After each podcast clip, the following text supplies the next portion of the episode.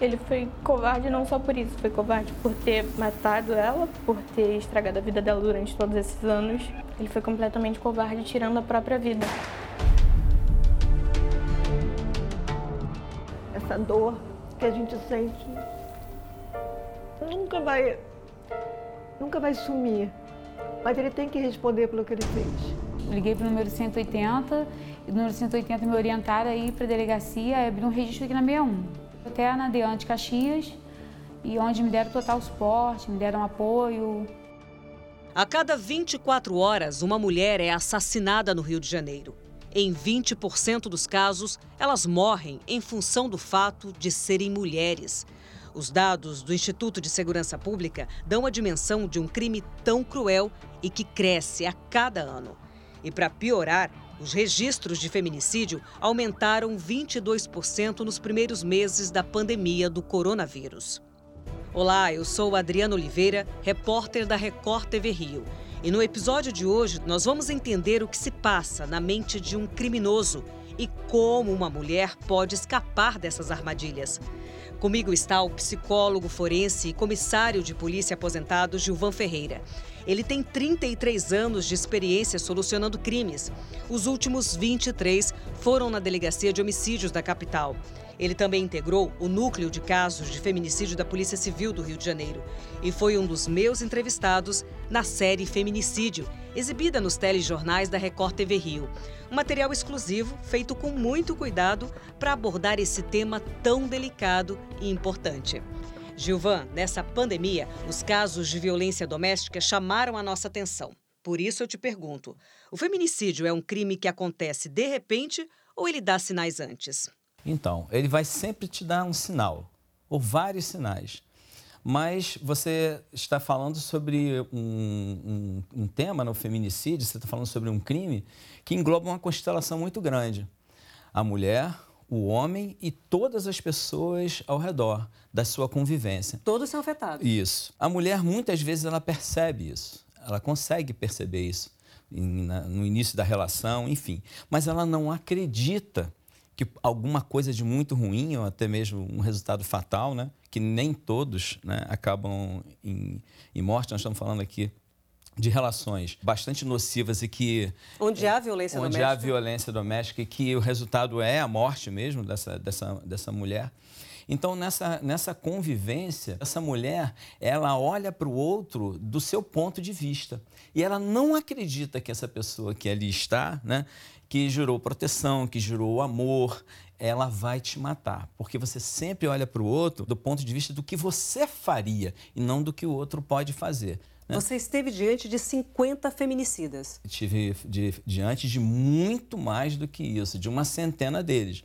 Mas aí fez um recorte numa população de 50 homens que se prontificaram a falar desse ponto de vista do assassino de suas mulheres. Que eles relatam são, são passos, né, desde o início, de um sentimento de perda, da possibilidade de se distanciar, porque uma, uma das raízes da, da, do relacionamento é o pertencimento. Ele sabe sabe das perdas que ele terá, como começamos a falar do ponto de vista da mulher. Ela também tem esse lugar de pertencimento, uma vergonha muito grande de falar do início dessa, dessa, dessa violência, porque ela confiou nesse homem, trouxe para dentro de sua casa, apresentou a família, casou com esse homem muitas vezes.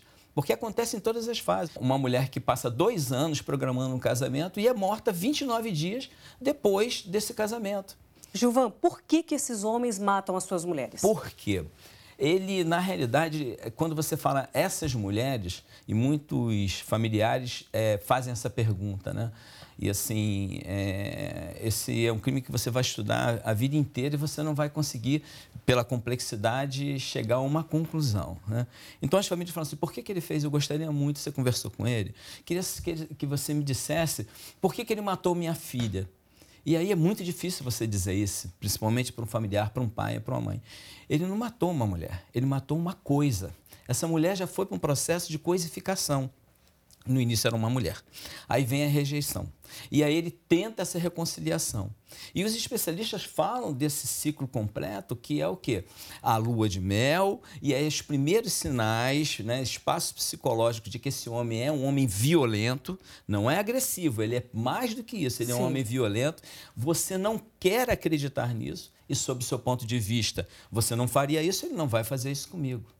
E aí ele olha para essa mulher, quando há esse desfazimento, como algo que lhe causa, se você for fazer uma tradução é, de, dessa, dessa, dessa fração grande, ele no sentimento de, de angústia e querendo sair dessa angústia profunda, ele precisa destruir esse objeto. Ele acha que vai resolver o problema dele. Essa mulher é um objeto, é uma coisa que ele precisa destruir para ele ter alívio. Angústia no início e depois o alívio. Só que ele é temporário. O que você vê depois é uma apresentação, é, um homem se dizendo arrependido do que fez, e aí você pode citar vários teóricos, eu cito aqui o psicólogo Alfred Adler, que ele vai dizer, não é arrependimento, é porque o crime não deu certo.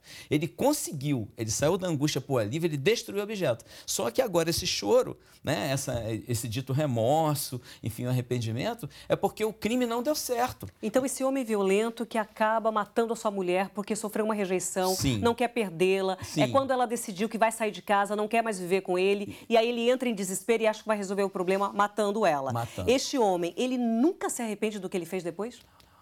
Você não consegue entrar no, no, dentro da cabeça da pessoa né, para saber exatamente se o que ele está dizendo é a verdade. A verdade, segundo Foucault, é a subjetividade. Esse sujeito está se dizendo arrependido. Mas a minha experiência, olhando para esse homem, eu nunca vi ninguém com um choro de alguém arrependido. É porque ele sabe que ele vai ficar preso, que ele vai ser punido e muitas vezes o que, que ele faz? Há uma fraude dentro do local de crime que ele tenta é, é, modificar para não ser apanhado. Ele não tem coragem de se apresentar no local e ele mesmo é, é assumir. assumir e presenciar. Ele coloca outros para encontrar essa mulher muitas vezes de uma forma, ele deixa o corpo de uma forma desprezível, porque esse crime, primeiro, ele é irreparável e desprezível. Não se aceita isso. Você não pode dizer para qualquer pessoa que apenas porque você foi rejeitado, você destrói o objeto para sentir alívio e foge dessa autoria, dessa responsabilidade. Então, respondo para você: nunca na minha percepção, vi nenhum homem realmente arrependido e com remorso pelo que ele fez. Eu vi homens chorarem, choro extorsivo, porque o que ele quer agora é a sua compaixão, tudo aquilo que ele não teve diante da mulher que queria virar essa página e seguir em frente. Então ele quer isso para ele. Ele é um homem egoísta e covarde, resolvendo o seu problema emocional né, de forma violenta sempre. E é importante deixar frisado que este homem sempre teve um sentimento de posse por essa mulher. Mesmo lá nos primeiros anos de relacionamento, é. talvez meses, uhum. onde ele era muito romântico e carinhoso, ele já tinha um sentimento de posse sobre ela. É, na realidade, este determinado indivíduo, porque não há quem não quem não vai se relacionar durante a sua vida. Então, a mulher, ela se casa com o homem da vida dela se, é, se associa, é companheira desse homem de sua vida. E começa a sentir esses sinais e não denuncia. Ela não avisa, ela, por, muitas vezes por vergonha, porque a mulher ela tem uma esperança é, quase que neurótica de que esse homem vai mudar que ela vai conseguir mudar esse homem. E na outra ponta, o homem acha que aquela mulher não vai mudar e que ela vai aceitar tudo de bom grado. E não é. Nos primeiros sinais, aí ele vai lá, dá um tapa, ou ele lá, ele grita, ele, ele sequestra a subjetividade dessa mulher, ele rouba essa subjetividade, ele destrói os relacionamentos, faz o sepultamento social dela, afasta, afasta da, família, da família, dos amigos, amigos, e ela vai aceitando isso como normal. É uma maneira de controlá-la é controle, é sequestrador. Aí eu falo para você, separa um pouco. Sequestra dor, manipula a dor. E aí é tudo com ele, egocêntrico, egoísta o tempo inteiro, como só ele é, é, tivesse aquele espaço de poder. E é isso que ele quer. Ele está se relacionando com algo que é dele. Por isso, homens que matam com S maiúsculo suas mulheres. Agora, falando de todos esses sinais é possível falar sobre prevenção no que diz respeito a um crime tão grave como o feminicídio? Sim, sim. É possível assim, nos dois polos, tá? De um lado é um homem que está fazendo o que os teóricos chamam de é, uma equação. Um ofensor, ofensor motivado para aquele crime. Né? Ele tem vontade de resolver aquele, aquele caso de forma violenta. No meio disso tudo, a oportunidade que você dá para ele. Eu chamo de voa. A vontade, a oportunidade e o alvo. Você é alvo e ele está motivado, mas você não pode dar oportunidade para ele. Quantas mulheres vão ao encontro desses homens, segredo que ela não compartilha com absolutamente ninguém por vergonha, com medo de retaliação, e dizer, um, adjetivar aquela, aquela tentativa, né? E já ouvi isso também de mulheres que sobreviveram. Que bom que muitas mulheres sobrevivem. Também entrevistei essas mulheres que lá no serviço de estudos comportamentais você Elas têm ouve, muito a acrescentar. Você ouve todas essas mulheres e nas DEANs, todas essas, essas pessoas especializadas, equipes multidisciplinares, né? preparados para ouvir, pode levar até essas pessoas especializadas né, nesse tipo de investigação que dirão para você: ele pode te matar, ele tem vontade, você é o alvo, mas vou tirar a oportunidade dele. A ausência de vigilância. Ausência Na ausência de vigilância. de vigilância, ele vai fazer. Ele marca encontro com a mulher que está no oitavo mês de gravidez. Por que, que ele espera tanto? Primeiro, é uma gravidez não desejada. Então ele espera que você aborte. Por conta própria. Não, você não abortou. E agora que seja espontânea, né? Involuntária. Né? Sim, ela vai não abortar. aconteceu também. Também não aconteceu. E ela vai ter esse filho. Às vezes ele tem uma outra relação, há segredos. Então, assim, nesse mundo de segredos, você também não informa isso. Como é que você vai dizer para alguém muito próximo que o, esse filho que você está esperando desse homem, esse homem te detesta, ele te odeia, ele não quer essa criança, ele não quer essa relação. Homens que odeiam, odeiam relações, eles não querem compromissos. Na realidade é essa, ele não quer um compromisso. Durante a nossa entrevista da série, você é, mencionou um caso que você cuidou recente, inclusive, onde o marido matou a mulher porque ela conseguiu uma colocação de trabalho na mesma empresa que ele. Ele não admitia o fato dela ser admitida para fazer a mesma coisa que ele fazia. Ele se sentia humilhado, não foi, Gilvan? Ele não consegue admitir que essa mulher ela possa ter esse empoderamento, que ela faça esse papel que ele, que ele aprendeu muitas vezes é uma questão... Eu fiquei muito impressionada com esse caso, porque assim, você me contou que este marido avisou ela algumas vezes. Ele chega, ela está sentada, ela está estudando, ele fala, por que, que você está estudando? Por que, que você é, se dedica tanto a isso? Você não precisa disso. Porque eu estou aqui, né? Eu estou nesse lugar. Eu te sustento. Esse lugar é meu, é. certo? Esse lugar é meu. Eu te sustento eu talvez não seja nem isso, é um pseudo é, é, líder desse espaço, um homem com poderes e com responsabilidades. Ele acha, ele acredita que ele tem essa responsabilidade e ele jura isso. Ele faz isso durante muito tempo. E aí, essa mulher, que esse homem era extremamente ciumento, e ela identifica tudo como ciúme. Poxa, porque eu vou trabalhar. Até gosta, né? Algumas gostam do ciúme. Aí você vai entrar no campo da, de muita vaidade, que é, é. complicado, né? Porque olha só como ele gosta de mim, olha só como ele quer me proteger. Me protege. Não, não. Você é dele, você pertence, tudo é dele. Ele é como um buraco negro que suga tudo ao seu redor. É um grande aspirador. Você, aspirador. Você se casou com um aspirador. E nada pode ser seu. É tudo dele. É ele quem vai aparecer. Ele é o mais bonito. Ele que se coloca na frente na fotografia. Né? Então, tudo por ele. Você tira uma foto aqui, faz assim, você que pega a Não, mas é, a direção é minha. Né? Deixa eu colocar o meu melhor perfil. E você acha isso mas tudo então, muito normal. Mas então o que aconteceu com essa mulher? O que, que aconteceu? Nesse espaço de poder, ela não acreditando que as coisas fossem melhorar, o que, que ela faz? Fala com as amigas. Pô, ele está surtado. Esse homem está surtado amiga, deixa esse cara. Não, vou dar para ele o que ele quer. O quê? Eu vou casar com ele. Quando eu casar com ele, isso tudo vai passar. Porque agora ele tem certeza que eu amo. Esse é o meu ela, amor. Ela pensa que vai acalmar vai, a fera. Esse homem aspas. vai mudar. A fera que eu te disse que ela botou uma coleira no pescoço dele, uma coleira de sabão. Ela não vai segurar uma fera dessa. Ele vai matá-la. E foi o que ele fez. Quando ela resolve ir embora, que ela não aguenta mais aquela é, ser subjugada, ele toma todos os espaços psicológicos daquela casa e aí ele nota que ele não mora ali, que ele não pertence àquele local, que é tudo dela, os livros estão espalhados, ela toda cuidadosa, que coloca a mesa de trabalho aqui onde ela vai estudar, e aí ele não aguenta e ele fica dentro dessa casa, não consegue mais trabalhar, não consegue mais dormir, ele sente que vai perdê-la. Ela diz: "Olha, quer saber? Eu fiz tudo que eu podia." Entendeu? Eu cheguei no meu limite. Vamos acabar com isso, não. Lembra que você jurou que era até a morte? E aí ele vai, pega um objeto que está à mão e destrói, ataca geralmente. Quando... Leva isso ao pé da letra. É, quando, assim, é, às vezes é muito traumático dizer isso. Mas você chega num lugar e vê uma mulher que não tem mais rosto. Ele destrói aquilo ali. É dali daquela, na cabeça dele. é muito dele, comum no feminicídio os homens atacarem o rosto. Porque né? é dali que vem a ofensa, da boca. Não é, do coração.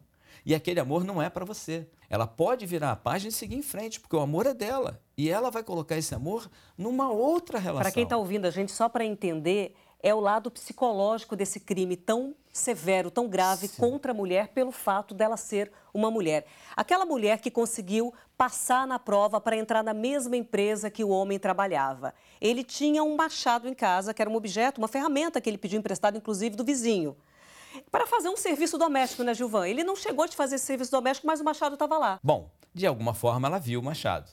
Será que vai resolver? Não resolveu. Ela não acreditou que ela aquilo fosse acreditou. ser usado para o mal. E ele disse: se você entrar para essa profissão, que era uma profissão para ele, né? Masculina. Ma masculina, e aí vem todos os xistes, é, as, as brincadeiras, as piadinhas do, do colega. Ih, tá vendo? Ó, passou por cima de você, fez prova, tá aí, tá um maior sucesso. Olha, olha como é que ela fica bem nessa tua Ele roupa. Ficou ouvindo muita Tem coisa uniforme, né? A questão do uniforme. Ela bota o mesmo uniforme que eu boto, fica mais bonita do que eu, ganha o mesmo dinheiro, tem a mesma ascensão e muitas vezes por ser gentil, por ter um outro comportamento, um outro tipo de inteligência, eu sou introvertido. E ela passa para lá, passa, passa para cá e vê o Machado ela não se intimida. Nem imagina. Então ele escolhe um dos piores momentos, né? Aí falando de uma constelação inteira de uma família, que é no final do ano, no Natal, no Réveillon, enfim, ele chega. Hoje eu vou acabar com isso. Vai acabar com a dor dele, com o sofrimento A dor dele. dele. E aí dentro do lar, né? É, é, é, escondido dos olhares de todos, porque é isso. Ele leva ela para aquele lugar ali, né? acuada, ali é uma grande armadilha. Ele entra no quarto e ele faz uso desse machado para destruir aquele rosto. Depois ele foge, né?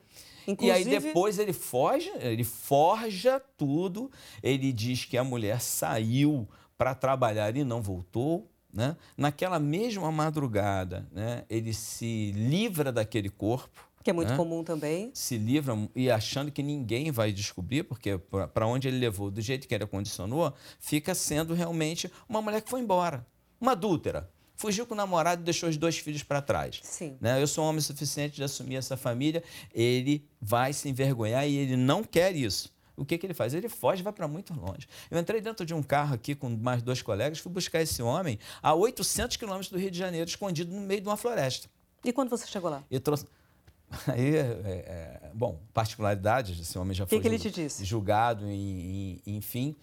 E nós chegamos, nós não tínhamos esse corpo. Né? E a abordagem né, é, é, se fez dessa forma. Né? Você chega e encontra. Né? A dificuldade para encontrar. Foram dias né, até encontrar esse homem, né, com algumas poucas informações que nós tínhamos. Você sabe o que nós viemos fazer aqui? Somos do Rio de Janeiro? Sei sim. Uma besteira que eu fiz lá. Besteira. Ele estava trabalhando. Besteira. Ele, ele estava se preparando para fugir para um outro estado, né? Ele estava no estado aqui no, no Sudeste e queria ir para um outro mais longe ainda. Tá? Entendi. E lá onde que ele ia se meter lá no meio do canavial, acho que nunca mais nós colocaríamos a mão, as mãos nesse homem. Pra, seria muito difícil alcançá-lo, para onde ele estava é, disposto a, a se esconder. É importante a mulher entender que ela não tem domínio sobre a situação sozinha. Ela não, precisa de ajuda. Ela não tem domínio. Só finalizando. Ele lá, ele, nós trouxemos ele para o Rio de Janeiro e ele aqui foi e indicou o local onde ele tinha, segundo ele, né, ocultado. Despa, não, ele despachou. Ah, a palavra até, dele. A palavra dele. Porque, assim, o que eu trago para vocês nessa colaboração é, é, a linguagem dele. Isso é muito importante, porque nós somos atletas... Eles diminuem o ato deles, né? Você... Foi uma besteira, despachei o corpo. Mas você, como jornalista, né? eu como psicólogo, policial, nós somos atletas das palavras. Aquela palavra é muito importante do jeito que você coloca. Você tem que analisar item por item desse, desse crime. Infelizmente, pelo que nós estamos vendo aí, as punições estão aí, né? pessoas especializadas tentando punir esse crime com, com o máximo que você tem em mãos. Mas Primeiro a Lei Maria da Penha, depois a própria Lei do Feminicídio, que qualifica, é uma qualificadora do homicídio. Sim, mas o problema está em resolver problemas emocionais de forma violenta e dessa coisificação, porque da você mulher.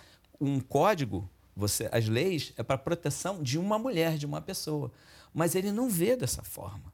Esse homem não tem empatia, ele não tem um censurador. No seu, há muitos atos, conscientes e inconscientes, ele não consegue ali um mediador para que ele possa tomar uma outra direção. Já estive diante de homens que pediram ajuda e conseguiram sair disso com ajuda.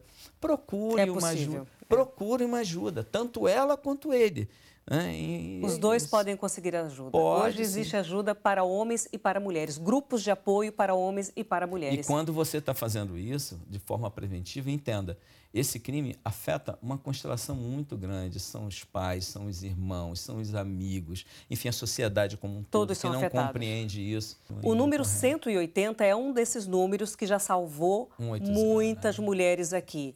É, quais são os outros que as mulheres podem fazer uso para se proteger, Eu tenho visto é, muitas pessoas falando sobre aquele X na mão, que você muitas vezes Nas não pode pedir farmácias. socorro. O famoso GPS. Grite por socorro. E aí as pessoas perguntam, mas o GPS vai sempre te levar para o lugar certo? Muitas vezes não. Mas experimente você estar se afogando e no momento do afogamento você olhar para a praia procurando salva-vida. O que, que você faz quando você está se afogando? Você pede por socorro. Você grita por socorro.